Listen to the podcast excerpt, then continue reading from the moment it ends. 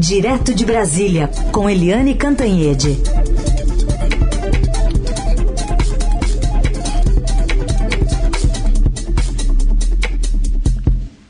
Oi, Eliane, bom dia. Bom dia, Heisen, Carolina, ouvintes. Oi, Eliane, bom dia. Bom, vamos com falar, começando a falar sobre os novos comandantes das Forças Armadas, todos com experiências nas gestões anteriores.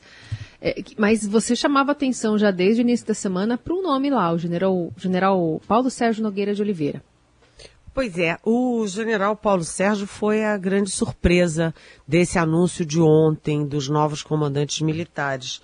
Por quê? Porque no domingo o uh, general Paulo Sérgio, da Ativa, ele é diretor do Departamento de Pessoal do Exército, ele deu uma longa entrevista para o Correio Brasiliense, em que ele fazia uma comparação clara, evidente, com o tratamento que ele e o Exército deram à pandemia, com o tratamento que o presidente Jair Bolsonaro deu ou não deu à pandemia no Brasil.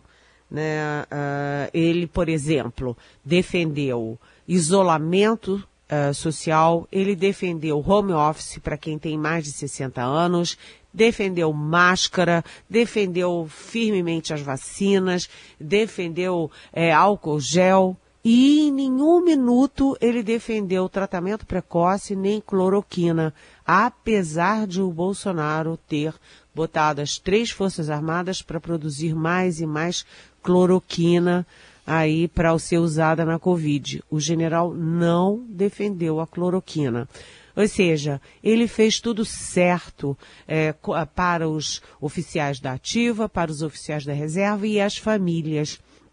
Tanto que na sociedade brasileira a letalidade pela Covid é de 2,5%. Já no Exército isso cai drasticamente para 0,13%. É, aí, isso foi uma das irritações. Como que esse cara fala tudo isso? E tal, foi uma das irritações. Mas ele acabou sendo escolhido para o comando do Exército. Foi é, interessante. Agora, por que, que ele foi escolhido? É, pelo que eu conversei é, com todo mundo, o general Paulo Sérgio é aquele perfil low profile. Ele não é um grande líder, nunca foi. Ele não é considerado brilhante. Ele não é primeiro de turma. É, enfim, ele nem sequer era o mais antigo. Mas ele chegou às quatro estrelas é, por força, por determinação do então comandante do Exército, Eduardo Vilas Boas, que mesmo doente, com uma doença grave a ela, ele continua sendo um dos grandes líderes militares e ele tem grande influência sobre o presidente Bolsonaro. Vilas Boas, portanto, teve um dedo nisso. Além disso, o uh, preferido para o cargo, ou considerado assim, o grande oficial, era o general Freire Gomes, que é o comandante do Exército no Nordeste, comandante militar no Nordeste. Ele, por exemplo, foi braço direito do general é, Sérgio Etchegoin no GSI, Gabinete de Segurança Institucional. O Freire Gomes é um líder, ele é forte, ele é considerado muito preparado e ele é muito ligado ao Etchegoyen, que é outra grande liderança militar. A família toda é grande liderança militar no exército. Além disso, Freire Gomes é considerado moderado. Mas é, é, aquela história, né? Por que um e não o outro? Porque o Freire Gomes é daqueles que sabe dizer não. Ele é meio na linha do, da, do general Edson Pujol, que foi demitido. Né? Ele saberia dizer não a investidas do Bolsonaro, saberia dizer não a qualquer coisa que resvalasse ali na Constituição, que contrariasse a institucionalidade. Tanto que ontem havia dúvidas se o Freire Gomes foi convidado e não aceitou ou simplesmente não foi convidado. É, o fato é o seguinte: o Paulo Sérgio é, é, um general de quatro estrelas, ele é do alto comando e, como me disse um general importante ontem, todo cardeal pode ser papa.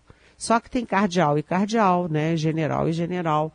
E a opção foi por um general, Paulo Sérgio, que é mais, vamos dizer, dócil, né? Mais na linha do Pazuello. Um manda, outro obedece. O Paulo Sérgio será mais fácil de cumprir ordens. O Freire Gomes não seria. Agora, a, o momento é de baixar a bola, baixar a poeira, tocar a vida e torcer para não haver investidas antidemocráticas do presidente pedindo ajuda do exército. Bom, Helene, além do general Paulo Sérgio, os outros dois nomes indicados, o do almirante Almir Garnier Santos, para a Marinha, comando da Marinha, e do tenente brigadeiro Carlos de Almeida Batista Júnior. Eu queria que você comentasse, mas antes, eh, eu queria que você ouvisse também uma observação que eu acho que você também deve ter feito é, a respeito dos três indicados, mas essa observação é de um ouvinte nosso que mandou uma mensagem de áudio.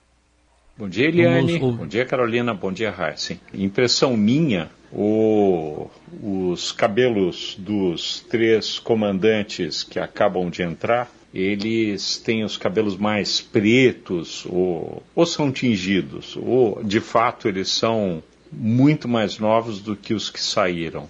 Você fez uma análise o outro dia a respeito dos, dos comandantes militares que são mais velhos. Eu gostaria de um, uma análise a, a, respeito da cor do cabelo dos, dos que entraram e da falta de rugas também. Arthur Alcorta, abraço a vocês. Oi, bom Vai dia, lá. Arthur. Olha, é... a falta de rugas eu não senti não. O cabelinho preto, é, eu fico pensando o seguinte: se fosse político que pinta cabelo, e político pinta muito cabelo, né? A gente vê que você não vê político de cabelo branco, né? É, é, é, é muito difícil ver. Aí os militares estariam dizendo, tá vendo, esses políticos todos pintam cabelo, etc., ironizando. Mas agora eles todos pintam, quer dizer, quando são eles, pode, né? É, mas eles todos são generais de, são generais, eu digo, são oficiais de quatro estrelas. Portanto, eles não são tão novos assim, não. É, os militares, eles passam a vida inteira fazendo muito exercício, né? Eles, eles sempre, sempre, em qualquer fase da vida, eles fazem exercício. Então, eles têm sempre uma postura muito ereta, eles são magros, eles não são barrigudos. Isso é uma característica do militar. Raramente você vê, vê um gordoto, assim, bem barrigudo, como era o Pazuello. Mas o Pazuello era todo fora de padrão, como se viu lá no Ministério da Saúde. É, os três são magros, os três são eretos, os três é, têm aquele cabelinho bem pretinho que a gente suspeita, né? Que são cabelinhos pintados. Vamos dizer assim, é mais um passo para tornar os militares mais parecidinhos com os políticos, todos cheios de cargo na administração civil. Boa. É, Eliane, também é, a gente se debruça sobre esses outros nomes né, que foram apresentados e também sobre a curiosidade. Não sei se é de praxe eles não falarem nesse momento de apresentação. Ontem só o Braga Neto se pronunciou, né? E também sem abrir espaço para perguntas. Olha, é, eu vou responder você e depois eu vou falar um pouquinho do, do almirante e do brigadeiro que assumiram os cargos. Mas uhum. vou te responder, sabe por quê, Carolina? Sabe uma coisa interessante que está acontecendo em Brasília? Sim, é, quando os comandantes assumem são anunciados, não é costumeiro eles darem entrevistas para a imprensa. É uma convenção isso está até registrado, escrito, é que quem fala politicamente é o ministro da Defesa. Comandante de força não fala. Então isso não é novidade. Mas sabe qual é uma grande novidade que você puxou bem para a gente comentar aqui? Hum. Vocês repararam que teve seis mudanças, foram seis mudanças de primeiro escalão do governo e você não viu nenhuma posse? O presidente está fazendo posse clandestina né? O chanceler tomou posse ou não? O ministro da Justiça tomou posse ou não? Sabe? O novo AGU tomou posse ou não? Sabe? Tudo clandestino. Né? Ontem mesmo ficou. Vem cá, o ministro da Defesa tomou posse? ou não tomou posse? E aí foi no palácio, ninguém botou na agenda, ninguém comunicou, os jornalistas, os repórteres pressionando, e só depois da posse é que eles foram comunicados. Eu nunca, sinceramente, nos meus muitos anos de praia, vi posse é, sigilosa, posse clandestina. Eu não sei o que, que o presidente Bolsonaro está tentando esconder com essas posses escondidas. Além disso, quando é que tem discurso? Quando tem a transmissão de cargo. São dois momentos, são duas cerimônias. Uma quando o é, ministro ou o comandante que sai passa a faixa para o, o ministro ou o comandante que entra. Aí, nesse caso, os dois discursam, quem sai, quem entra. E o outro caso, a outra cerimônia, é quando o presidente dá posse. E aí tem o discurso do presidente e o, o, o discurso dos ministros que tomam posse. Mas dessa vez ninguém sabe quem que falou o que, quem saiu, quem entrou, o que que o presidente falou. O presidente Bolsonaro continua insistindo em fazer um governo ininteligível, um governo que ninguém entende e agora com posse clandestina. Mas vamos lá, vamos lá então a Marinha e a FAB, a Aeronáutica. O almirante Almir Garnier, ele era desde o início o favorito para o comando da Marinha. Mesmo antes dos, da demissão dos comandantes, já se falava, olha, se o Wilkes Barbosa sair, o mais cotado, o mais, enfim, é, mais assim, evidente é o Almir Garnier. Primeiro, ele é primeiro, foi primeiro de turma na escola naval. Primeiro de turma nas escolas militares é um título que você carrega para toda a sua vida e toda a sua carreira. Além disso, ele tem mestrado em pesquisa operacional e análise de sistema nos Estados Unidos, acaba de ganhar até uma comenda da instituição onde ele se formou nos Estados Unidos. Ele tem MBA de gestão internacional na UFRJ, na Federal do Rio de Janeiro. A mulher dele também tem mestrado, doutorado em computação. O casal é considerado muito preparado, até brilhante. Ah, o que poderia pesar contra o Almir Garnier é que ele era o secretário-geral do Ministério da Defesa, portanto, estava ali porta a porta com o general é, Fernando Azevedo Silva, que foi demitido pelo Bolsonaro. Aí todo mundo, ih, o Bolsonaro não vai querer esse cara, vai querer, porque ele era próximo do Fernando. Mas o Garnier, ele estava no Ministério da Defesa com todos os últimos ministros com Celso Amorim, com Jacques Wagner, Aldo Rebelo, uh, o Raul Jungmann, e ficou com Fernando Azevedo Silva, ou seja, ele estava descolado do chefe de plantão e ele estava ocupando um cargo. Então, foi óbvio. Já na Marinha, na FAB, na aeronáutica, o escolhido é o brigadeiro Carlos Almeida Batista Júnior, né, que tem uh, o, o, militar no DNA, tem o militar no sangue. Eu conheci o pai da, do, do Brigadeiro Batista Júnior, que foi, obviamente, né, o Brigadeiro Batista, que foi o segundo comandante da aeronáutica.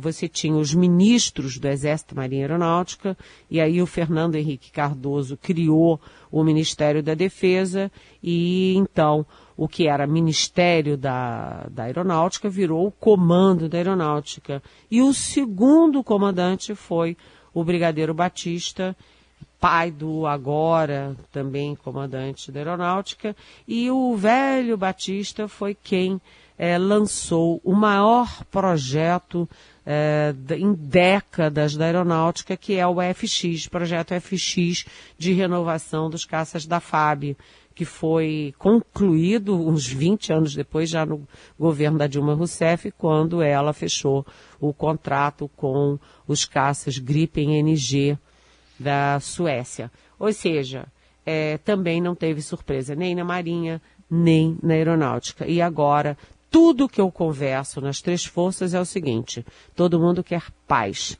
Todo mundo quer paz em vários sentidos. Primeiro, para o presidente Jair Bolsonaro não tentar atos que contrariem a Constituição, porque os altos comandos dirão não. Paz também, porque eles não querem confronto com o Palácio do Planalto, com o presidente Bolsonaro. Eles querem ficar na posição profissional deles, cumprindo a Constituição, a legalidade e a institucionalidade. Querem que todo mundo esqueça qualquer tipo de participação política no governo. Só tem uma coisa, né? O Palácio do Planalto continua cheio de generais e o governo está cheio de oficiais da ativa e principalmente da reserva. Participação de Eliane Cantanhede, direto de Brasília. Eliane, a nossa colega e colunista aqui às sextas-feiras da gente também, a Mariana Holanda, publicou agora há pouco aí na coluna do Estadão, estava falando agora há pouco das posses, né? Ela disse que o Planalto quer fazer uma posse coletiva na próxima terça-feira, dia 6, às 10 da manhã, mas vai estar tá todo mundo lá, até o ministro Marcelo Queiroga, que já tomou posse, é como se fosse. Estou fazendo um paralelo aqui. Ele casou no, no civil, agora acho que ele vai casar no religioso. é perfeito. Está é, tá prevista aí a posse do Queiroga, que já fez todos essas, já visitou governador, vai, visitou os estados, faz reunião todo dia, está saindo às 11 horas da noite do, do do Ministério e tal, e tomam posse também Luiz Eduardo Ramos, na Casa Civil, Anderson Torres na Justiça, Braga Neto na Defesa, Carlos França no Itamaraty, Marcelo Queiroga na Saúde, Flávia Arruda na Secretaria de Governo e André Luiz de Almeida na AGU. Agora, isso é aglomeração, é, e o que que o presidente quer mostrar? Que ele escolheu um monte de gente fraquinha para os seus cargos. Eu não entendi direito o que, é essa posse e uh, como é que vai ser isso. Se todo mundo vai fazer é, um discurso, é tudo como eu disse, né? É tudo fora de padrão.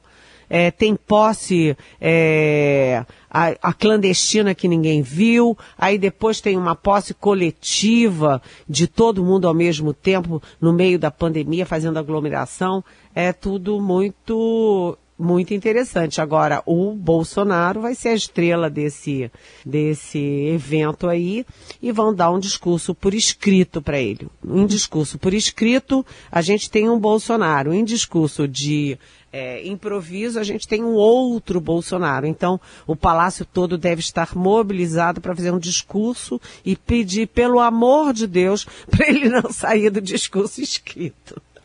É, ontem ele não deve ter lido, né? Ele falou de improviso, claro, sobre lockdowns. É, depois daquela reunião, a primeira reunião do comitê criado justamente por ele para discutir aquelas medidas contra a pandemia.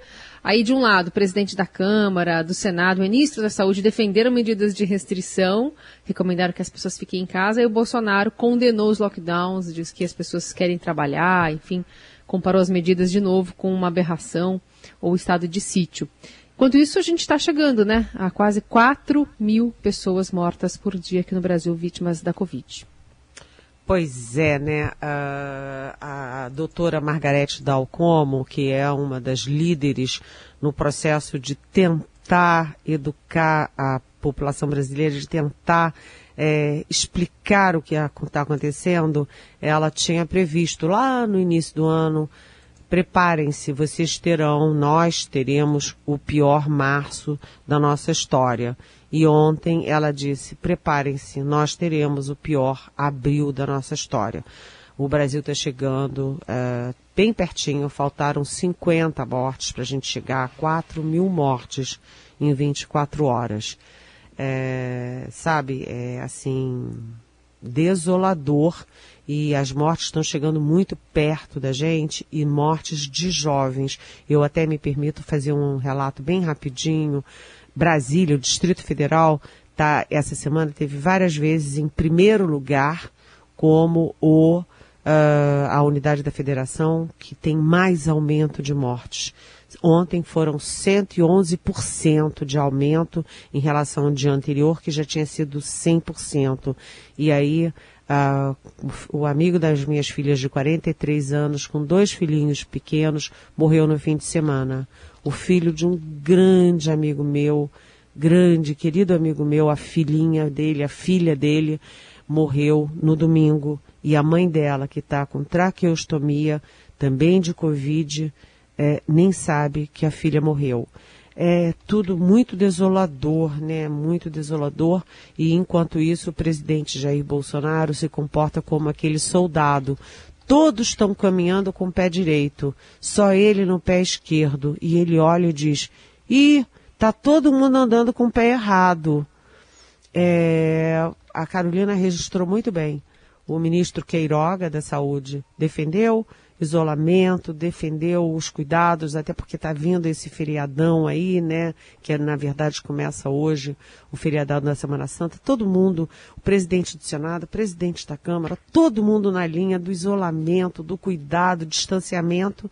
Vem o presidente, desmente todo mundo e defende aglomeração, defende todo mundo sair de casa, todo mundo se expor.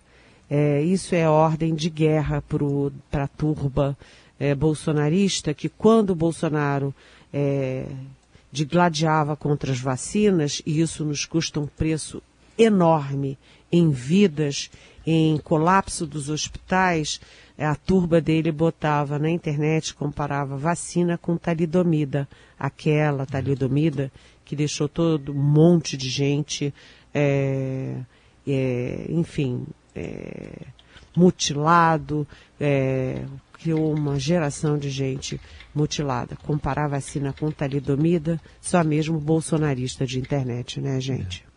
Bom, Helene, eu queria que você falasse também de uma aglomeração que teve ontem, mas de assinaturas. Seis candidatos, seis pré-candidatos, né, seis presidenciáveis, que assinaram um manifesto pró-democracia. Olha, é, isso aí foi um movimento muito, muito importante, né? Estava é, é, todo mundo esperando algo assim e nunca vinha. Cadê, e cadê, e cadê? E não vinha. É, ontem veio um manifesto, é, um manifesto de, centro-esquerda até a centro-direita, defendendo o quê? Liberdade, democracia, respeito à Constituição, é, sabe, assim, é, eu achei muito importante. E mais, eu achei mais importante ainda pelos, pelas assinaturas. O mais importante foram as assinaturas. Quem é que assinou? É, Ciro Gomes, da centro-esquerda, Uh, o Eduardo Leite, que é governador do Rio Grande do Sul do PSDB, João Dória, governador de São Paulo do PSDB, o Luiz Henrique Mandetta, que está lá mais para centro-direita, que é do DEM, foi ministro da Saúde, e o Amoedo, que é do Novo, eh, representa o liberalismo na economia. Ou seja, é... ah, e teve também o Luciano Huck, o Luciano Huck, que é um pré-candidato, diz que vai, que não vai, mas é um pré-candidato e que tem se colocado a favor da democracia contra qualquer investida autoritária do presidente Bolsonaro. Isso é um movimento importante porque está é, dentro daquela, daquela sensação de basta basta de discurso autoritário, de, sabe, erros na pandemia, de tentar envolver as Forças Armadas em projetos golpistas. É... O que, que pode gerar isso? Se vocês repararem, vai do Ciro até o Mandetta, mas exclui o PT e exclui bolsonaristas, centrão e gente mais pela extrema direita. Então, é, vamos ver para onde isso evolui. Mas é um bom passo que eles estejam juntos na defesa da democracia, juntos com o presidente da Câmara, do Senado, o Supremo Tribunal Federal, OAB, ABI, empresários, agronegócio, banqueiros, ex-ministros, ex-presidente do Banco Central e a sociedade internacional que está olhando muito firmemente para o Brasil. Eliane Cantanhede, obrigada por hoje. Boa Páscoa, viu? Voltamos a nos falar na segunda. Boa Páscoa. Beijão para vocês.